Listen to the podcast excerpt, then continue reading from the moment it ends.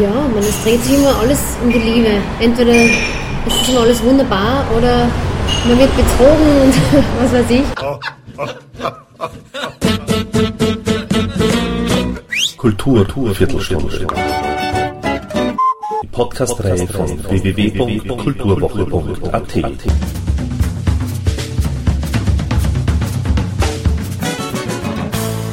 Präsentiert von Manfred Horak.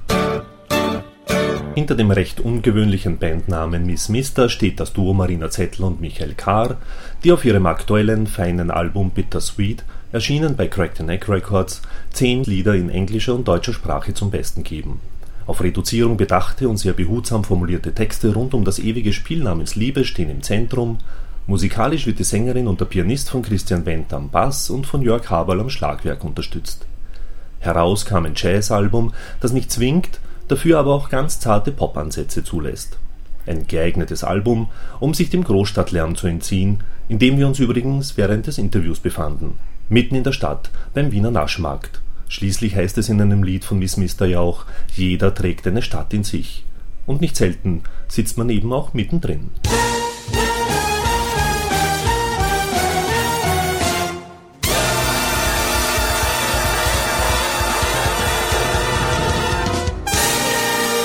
Ich denke jetzt an das, an, das Lied Loslassen, das auf der ersten CD drauf ist. Ähm, da habe ich eben so einen harmonischen Vamp geschrieben und ich habe zu Marina gesagt, ich spiele das jetzt einmal vor und lass dich drauf ein und schau mal, was passiert. Und wir haben dann gespielt, das hat so einen trance-ähnlichen Charakter, das Stück. Wir spielen das ja immer bei den Konzerten als letzte Nummer. Es kommt immer sehr gut an, es mhm. hat eben, berührt irgendwas anscheinend. Ich persönlich habe mir jetzt gar nicht darüber Gedanken gemacht, ob jetzt unbedingt Jazz in Deutsch machen will, sondern es hat sich einfach bei dieser Nummer einfach so ergeben. Und ich habe mir da nicht mehr darüber Gedanken gemacht. Deswegen war das, glaube ich, auch sehr uneingenommen, ist man da drauf losgegangen. Und das ist bei den Konzerten immer gut angekommen und das haben wirklich ältere, aber auch jüngere Leute, das Publikum war ganz bunt gemischt, hat dann uns darauf angesprochen, dass das super ist und ich habe gedacht, aha, ja, okay, schön und dann probiert man einfach mehr. Also es war jetzt nicht zumindest nicht von mir jetzt da, also ich muss jetzt was Deutsches machen, weil das ist jetzt gerade in, weil das war es ja eigentlich gar nicht. Mhm. Aber ich glaube eben, dass die deutsche Sprache bei uns, unser Publikum ist halt zu 99% deutschsprachig einfach. Ähm, das Publikum versteht halt jedes Wort. Also auch, obwohl man jetzt sehr gut Englisch spricht mittlerweile, ähm, wenn man einen englischen Song hört, das ist trotzdem eine Fremdsprache. Und das, man ist nicht so nah an der Aussage von dem Song. Ich glaube, das hat nur mit Hörgewohnheiten zu tun. Es ist halt wenn, äh, also in, der, in den 80er, frühen 90er Jahren, wo halt die Popmusik fast ausschließlich englischsprachig war, da, ist, da war das halt einfach so. Man war das gewohnt, ich bin ja auch so aufgewachsen. Und jetzt abgesehen von der, vom Austropop, der zu meiner frühen Kindheit noch, noch da war und dann verschwunden ist. Man wächst auf mit englischsprachiger Musik und denkt gar nicht drüber nach. Das ist eine Gewohnheit. Und bei mir war das so, ich habe ja einige Jahre in Australien verbracht und dort eigentlich richtig Englisch gelernt und ein Verständnis für die Sprache aufgebaut. Und da ist mir bewusst geworden, auch für den Jazz, wie wichtig die Sprache eigentlich ist und wie wichtig das Verständnis von der Sprache ist, weil ich habe dann zum ersten Mal wirklich verstanden, worum es in einem Song geht und warum man gewisse Songs, also im Jazz jetzt in einer gewissen Weise interpretiert und nicht anders. Vor allem bei Sängern natürlich. Aber auch Instrumentalisten, Englischsprachige, die haben ähm, eine Sensibilität dafür, die wir Österreicher Deutsche wahrscheinlich auch nicht so haben, weil das für uns eine Fremdsprache ist einfach. Aber der Jazz, die Musik hat ja keine Sprachbarriere an sich. Und dadurch ist es eigentlich äh, ein logischer Schritt, dann eben die deutsche Sprache, unsere Muttersprache zu verwenden. Das ist einfach ein viel authentischerer äh, Ausdruck, auch von Jazz, unabhängig welcher Musikstil. Vielleicht hat man am Anfang ein bisschen Berührungsängste, weil das war bei mir ja auch so, dass ich gesagt habe, Deutsch, na, das, das, kommt, das will ich nicht machen man sofort irgendwie mit, mit Schlager verbindet oder, oder zumindest war das bei mir so. Aber das ist halt wahrscheinlich so ein bisschen, dass man davor Angst hat, weil man einfach so direkt ist. Und wenn du einen Text hast, dann eben, der muss das dann irgendwie übersetzt werden im Kopf, sondern der ist sofort da und man kann damit sofort was verbinden oder, oder auch nicht. Oder kann sagen, ja, der gefällt mir oder nein, der spricht mich nicht an.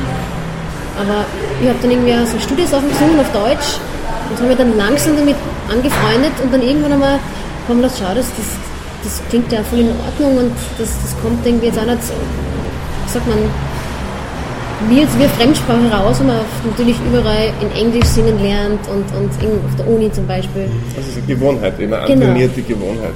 Und eben bei den Loslassen hat das. Da fehlt auch die Identifikation sozusagen oder das Selbstbewusstsein? Selbstbewusstsein wahrscheinlich eher, dass man sich dann jetzt eben traut, direkt das zu sagen, was man eigentlich im Englischen sucht man dann die richtigen Wörter.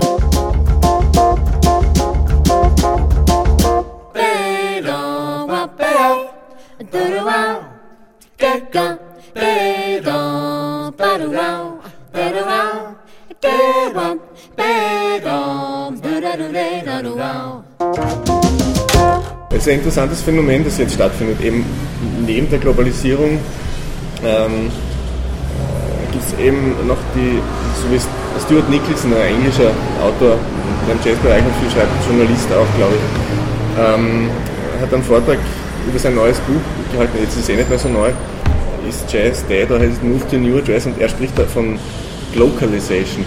Eben, dass sich neben diesen ähm, Strömungen, die sich auf die ganze Erde oder zumindest in der westlichen industrialisierten Welt ausbreiten, auch so lokale Szenen gibt, eben zum Beispiel in skandinavischen Ländern oder in Polen oder eben auch, sicher auch bei uns.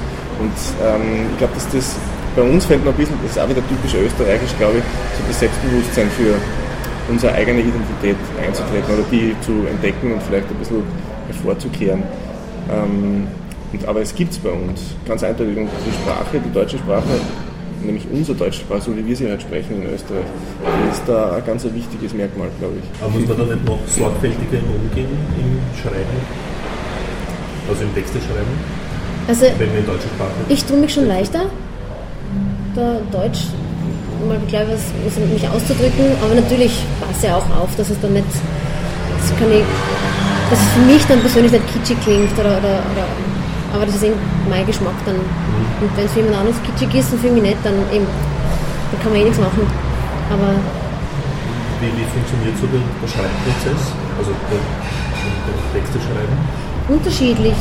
Also entweder wir haben schon vorher, sagt man Melodie oder, oder die Akkordbasis und der Michi sagt, ja vielleicht geht es in dem Song um das und sage ich ja, und da kann ich mir was vorstellen. Also da stimmen wir uns schon ab oder aber es kommt von dir was? Oder zuerst Text, Idee, oder ja. um was es gehen könnte, um das und das Gefühl und dann... Wir unterhalten uns auch über, verschiedene Themen. Also wenn wir oft wenn wir im Auto sitzen zum Gig, so wie letztens nach Wels, haben wir eben uns unterhalten, was es für Möglichkeiten gibt, worüber man schreiben könnte oder worüber man singen könnte, was uns, uns betrifft welchem Schluss gekommen oder worüber kann man nicht schreiben, darf man nicht schreiben? Ich darüber machen wir, machen wir uns eh keine Gedanken, worüber wir nicht schreiben dürfen oder ja. sollen. Also wo ich vielleicht nicht drüber schreiben will, sind so politische Sachen, weil das mich persönlich nicht interessiert, da mein Statement abzugeben. Weil das ist mein Ding. Also über sowas. Ist das zu persönlich, oder? Also über sowas könnte man nicht vorstellen, was zu schreiben. Also würde mir jetzt nicht reizen. Also ich ich bin jemand, der keine Grenzen da zieht, aber das, was, ich schaue eher das, was möglich ist, also auf die positiven Sachen. Ja. Das wird sich mit der Zukunft weisen, genau. das kann man, kann man jetzt schwer sagen. Und, und musikalisch habt ihr euch, ähm, ist, ist, wie wichtig sind da die, die, die, das American Songbook sozusagen als Basis? Das ist ganz schön, das American Songbook gefällt mir gut, auch was, dann, was zu spielen. Aber es ist nicht so, dass es jetzt den und den Formcharakter haben muss. Also ist das nicht, nicht wichtig. Mhm. Ich glaube, also was die Form betrifft und die, Jazz-Interpretation, also da ist schon ein Unterschied zwischen populärer Musik und, und eben Jazz-Standards, dem American Songbook. Ähm, das ist halt das Interessante, oder ein, ein, interessanter Aspekt, was, was Popmusik betrifft, was ja viele Jazz gemacht haben. Brad Mehldau zum Beispiel. Diese Pop-Songs, die er, er spielt, die haben eine andere Form, das ist ja interessant, dann darüber zu improvisieren. Ähm, aber ich glaube, also als Jazzmusiker die Kenntnis des American Songbooks und der so Jazz-Interpretation, die ist glaube ich ganz wichtig, unabhängig davon, was für Musik man macht, aber das ist einfach, ähm, das ist die Jazz-Basis. Also bis zu einem bestimmten Maß sollte man es. Also für mich ist es sehr wichtig, das zu kennen und, und, zu wissen. Ob ich das dann so mache oder anders mache, das ist äh, eigene Entscheidung. Ja. ja. Aber es ist eine wunderbare Musik. Vielleicht eine der, der wichtigsten Musikarten des 20. Jahrhunderts. Unbestritten. Ganz sicher sogar. Aber wie, wie weit hat die noch Gültigkeit? Also auch Inhalt, Text, inhaltlich? Ja, man, es dreht sich immer alles um die Liebe. Entweder ist es immer alles wunderbar oder man wird betrogen und was weiß ich. Es handelt ja bei, dem, bei dieser CD von uns natürlich auch um die Liebe, weil das ist einfach ein wichtiger Teil. Aber ja, also im Prinzip das Zentrum des Lebens ja. letzten Endes. Ohne Liebe kein Leben. Aber, äh, aber wie, wie, weit muss sich ein, ein Liebeslied oder, oder Texte zur, also ihr wisst schon, was ich meine, äh, verändern sozusagen, um zeitgemäß zu sein? Oder muss es sich verändern? Also ich glaube, wenn das Gefühl einfach transportiert wird, dann ist es egal.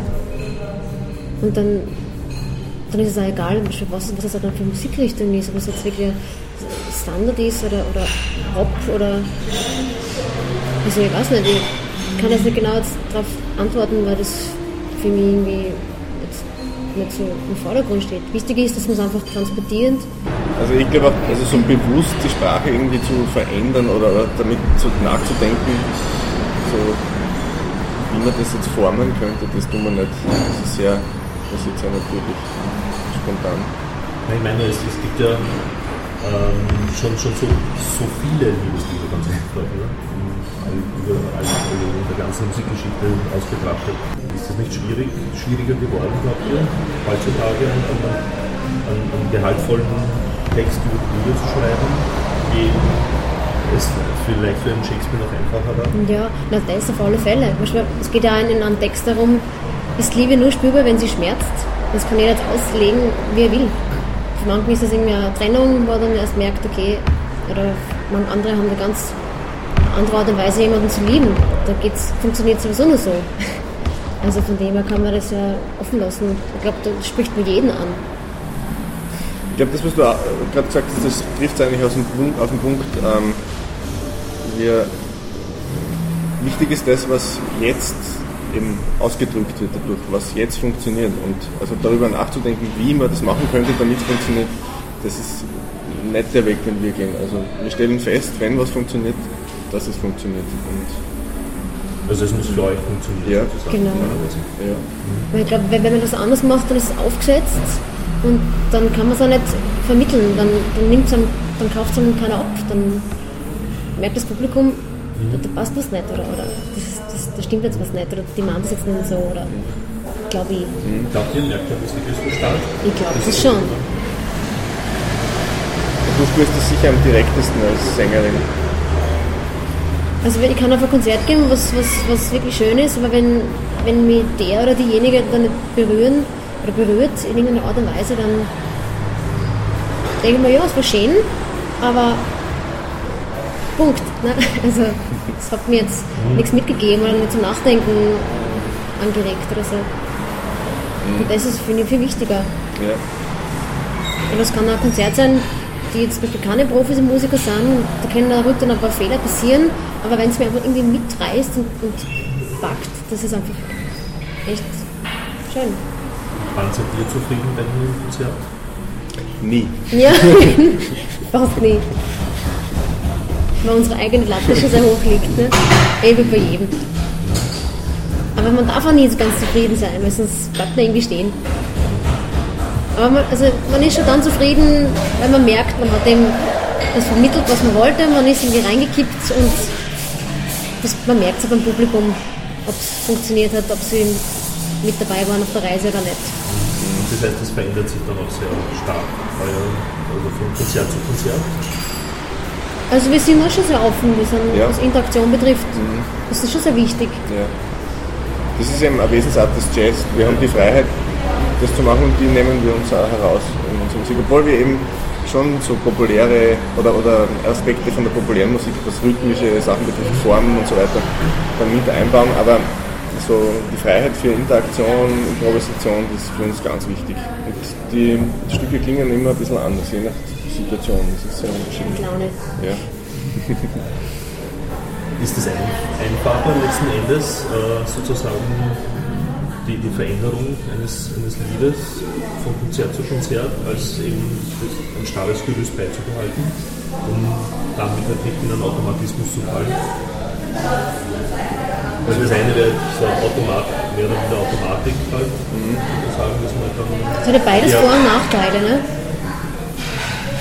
Also wenn es manchmal ganz, ganz gewisse klare Strukturen und Linien gibt, dann kann man mit denen natürlich arbeiten und was machen und man weiß, okay, es ist jetzt egal, was ich vorne mache, die Band wird hinten das spielen, aber auch wenn es dann, eben, man ist halt dann wieder auf einer gewissen Art und Weise eingeschränkt und man weiß, okay, man kann es nicht so und so rauslehnen, bei der anderen, da kann man sagen, ach, spielst du doch nur ein Solo, weil es gerade irgendwie jetzt passt. Ähm, ich habe jetzt ein bisschen den Faden verloren zu, zur Frage.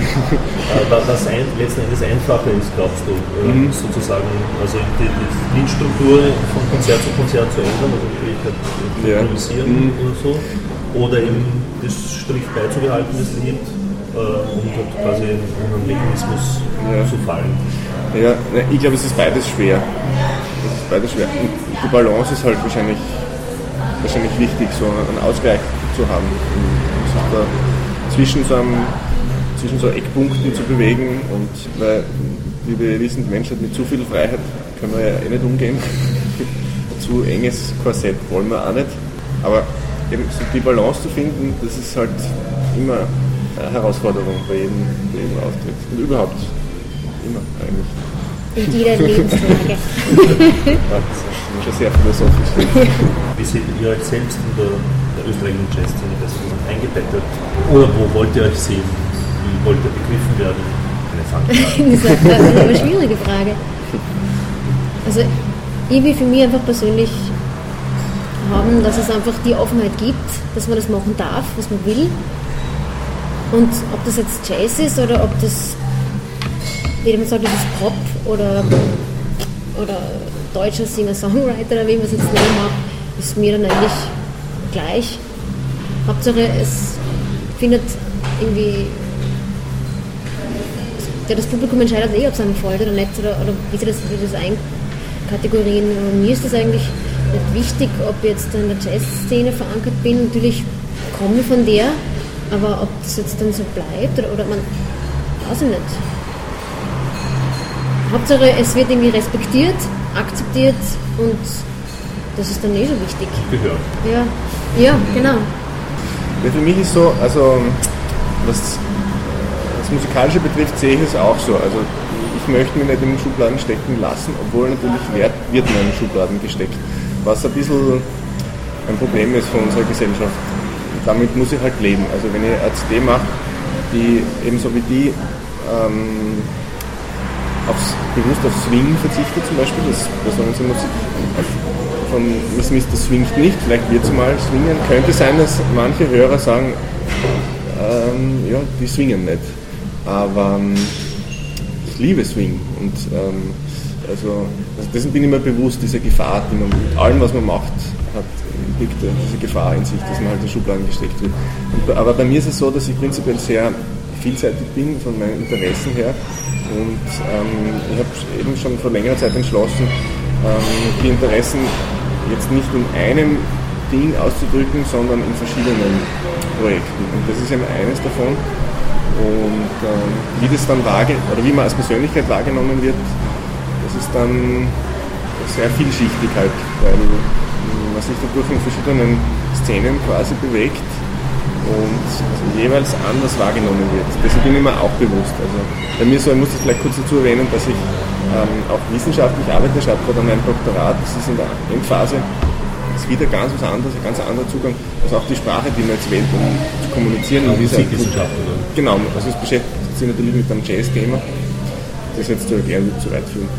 Und ich spiele natürlich auch irrsinnig gern ganz normal Straight Ahead Jazz. Ähm, habe im Moment auf, aus Zeitgründen halt meine, meine eigenen Jazzprojekte ein bisschen auf Eis gelegt. Gehen auch in verschiedene Richtungen. Klassik interessiert mich auch sehr, Komposition. Es birgt immer diese Gefahr mit sich. Aber es ist ja irgendwie halt, unsere Gesellschaft ist halt so und das ist auch immer spannend. So wie der Michael seine Sachen macht, mache ich auch andere Sachen. Nehmen das Jazz für Kinder, Thema den Jazz bis Wien sind oder andere Sachen, die eher mehr in, in experimentellere äh, Richtung gehen. Aber ich glaube, man muss halt eh viel machen ja. um, um, und dann wird man eh sehen, was eben Früchte trägt und, und das läuft mit Bittersweet ganz gut. Ja, ich glaube, das gibt es automatisch, wenn ein Projekt ähm, Früchte trägt, wie du gesagt hast, und dann plötzlich mehr Zeit erfordert, dann, dann passiert das eh. beschäftigt man sich halt mehr mit dem. Und dann verselbstständigt sich dann möglicherweise. Und man kann ja nicht sagen, man macht jetzt ausschließlich das Projekt, weil wenn man merkt, der andere ist vielleicht mit dem ist nicht ganz glücklich, so wie es dann oft passiert, dass er dann Bands irgendwie zerstreiten so jeder macht halt dann so sein Ding nebenher und das wissen wir ja, das ist ja kein, man das geheim halten müssen oder so. Und dann redet man auch drüber, wenn einem was vielleicht nicht passt, wenn man sagt, na, ich stelle vielleicht die und die Richtung vor, was meinst du, gehen wir da zusammen hin oder, oder nicht? Jazzmusiker können das und machen das auch ganz, ganz natürlich, das war immer so. Also der Joe Zawinul hat halt Weather Report gemacht, aber der hat der kann auch trotzdem noch Klavier spielen, obwohl das obwohl das niemand macht, nie gemacht hat. Ja. ist, ist Zavi 0 für euch relevant? Also, also in dem Sinne, ich meine, der klingt ja nicht unbedingt nach, nach Battle Report oder nach 0 Syndicate. Äh, ist 0 für euch, äh, also ist er für euch Inspiration? Oder? Auf jeden Fall. Fantastische Musikerpersönlichkeit. so vielseitig und einfach so hervorragende Musiker einfach. Wenn man dann irgendwann dann in London ist und sagt, Österreich, ah, Joe Zawinul, ja genau, dann ist man stolz drauf.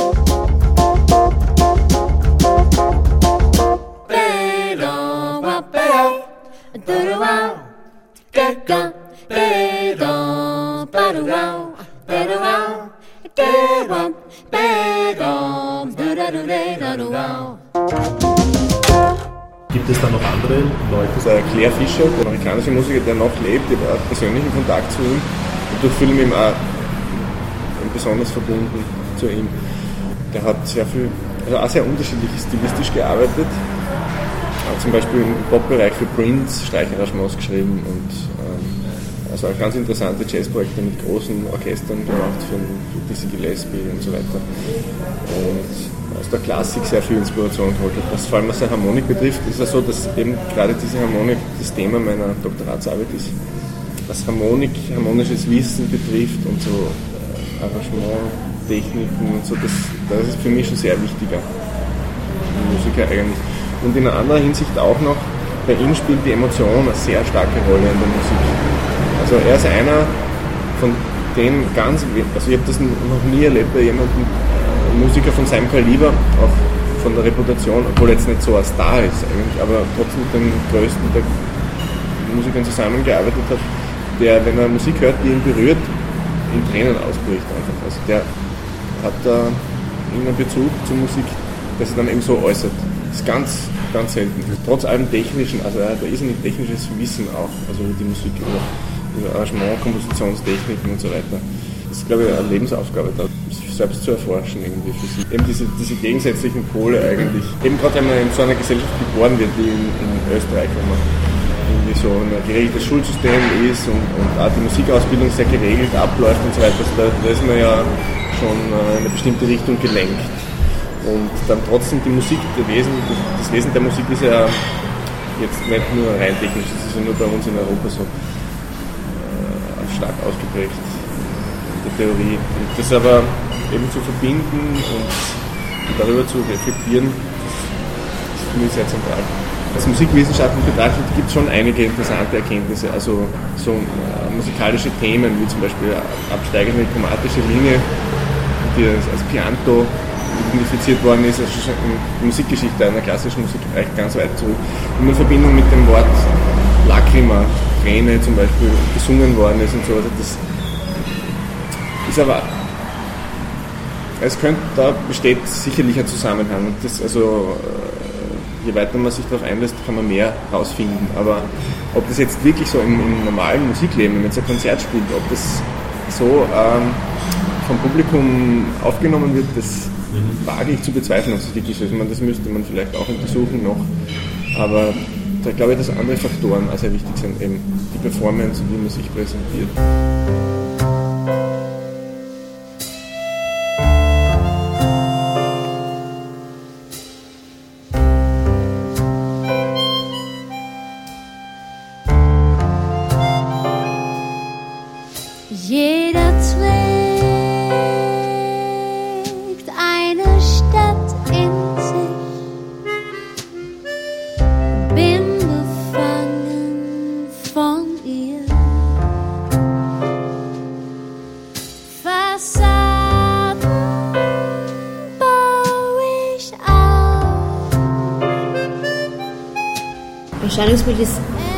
Sowieso wichtig, weil in den ersten Sekunden entscheidet man, aha, spricht mir der optisch an oder nicht, oder ist mir der unsympathisch oder nicht, oder ist es, keine Ahnung, jemand, der sich nicht pflegt oder schon. Das ist immer wichtig, egal ob man jetzt zum Spar geht oder ob man auf ein Konzert geht oder auf der Bühne steht. Und ich finde es einfach lustig, sie einfach, oder lustig, mir macht es Spaß, wenn man sie herrichtet, weil das ist ja was anderes. Du bist auf der Bühne und präsentierst entweder irgendeine Geschichte oder, oder irgendein Bild, was du haben willst. Und das soll sich schon irgendwie entscheiden, als wenn du jetzt privat oder daheim im Jogginghosen sitzt und das ist gemütlich und super, oder ob du die jetzt in ein schmeißt und die herrichtest, was, was, was dir Spaß macht. Also, weiß ich nicht. Aber es ist nicht das Wichtigste. Es natürlich schon, was man nachher darbietet. Ne? Aber ich finde es ist lustig und es macht mal Spaß. Szene die Musik anders an, also eure Musik anders an, wenn ihr auch mit in Jogginghose sozusagen auf der Bühne spielt? Wahrscheinlich schon. Also die Musik selber nicht, aber einfach, vielleicht würden nachher manche die Augen also zumachen. Verschiedene, würde sich die Wahrnehmung verschieben vom ist das wurscht, wie man auf der Bühne spielt? Also ich, ich finde schon, das ist schon ein wichtiger Punkt. Also Bühnenpräsenz generell, egal jetzt, was es mit dem Äußerlichen zu tun hat, wie man sich anzieht. Bühnenpräsenz generell ist schon sehr wichtig. Weil wenn jemand leblos oben steht und der kann dann super Kleider sein, es wird nie mich berühren, als wenn wahrscheinlich derjenige mega Ausstrahlung hat und immer in einer Jogginghose rumsteht. Also das ist dann glaube ich schon egal. Bühnenpräsenz ist wichtig. Mhm. Und wie man das dann einsetzt, das dann nicht jedem selbst überlassen. Ich sehe das auch so. Aber es ist natürlich, ähm, ja, ich meine, so jetzt angesichts so Espen Svensson Trio, die so, auch so ein bisschen eben so auf der Bühne mit Nebel und so, so popmäßig irgendwie präsentieren, dass das schon anders wahrgenommen wird, bin ich mir ganz sicher und eben auch vielleicht von einem anderen Publikum wahrgenommen wird, das sonst die Musik vielleicht gar nicht wahrnehmen wollte. Mhm. Und das, also ist sicher mit der Grund, also das zu tun auch, weil wir wollen ja auch für Publikum spielen. Und für Publikum, das äh, dieser Musik gegenüber aufgeschlossen ist, von, von der wir unsere Einflüsse holen. Da muss man so gewisse Codes erfüllen. Thank you and good night.